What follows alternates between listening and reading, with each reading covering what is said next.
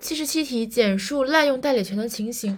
刚才已经讲到了：一、自己代理；二、双方代理；三、恶意串通。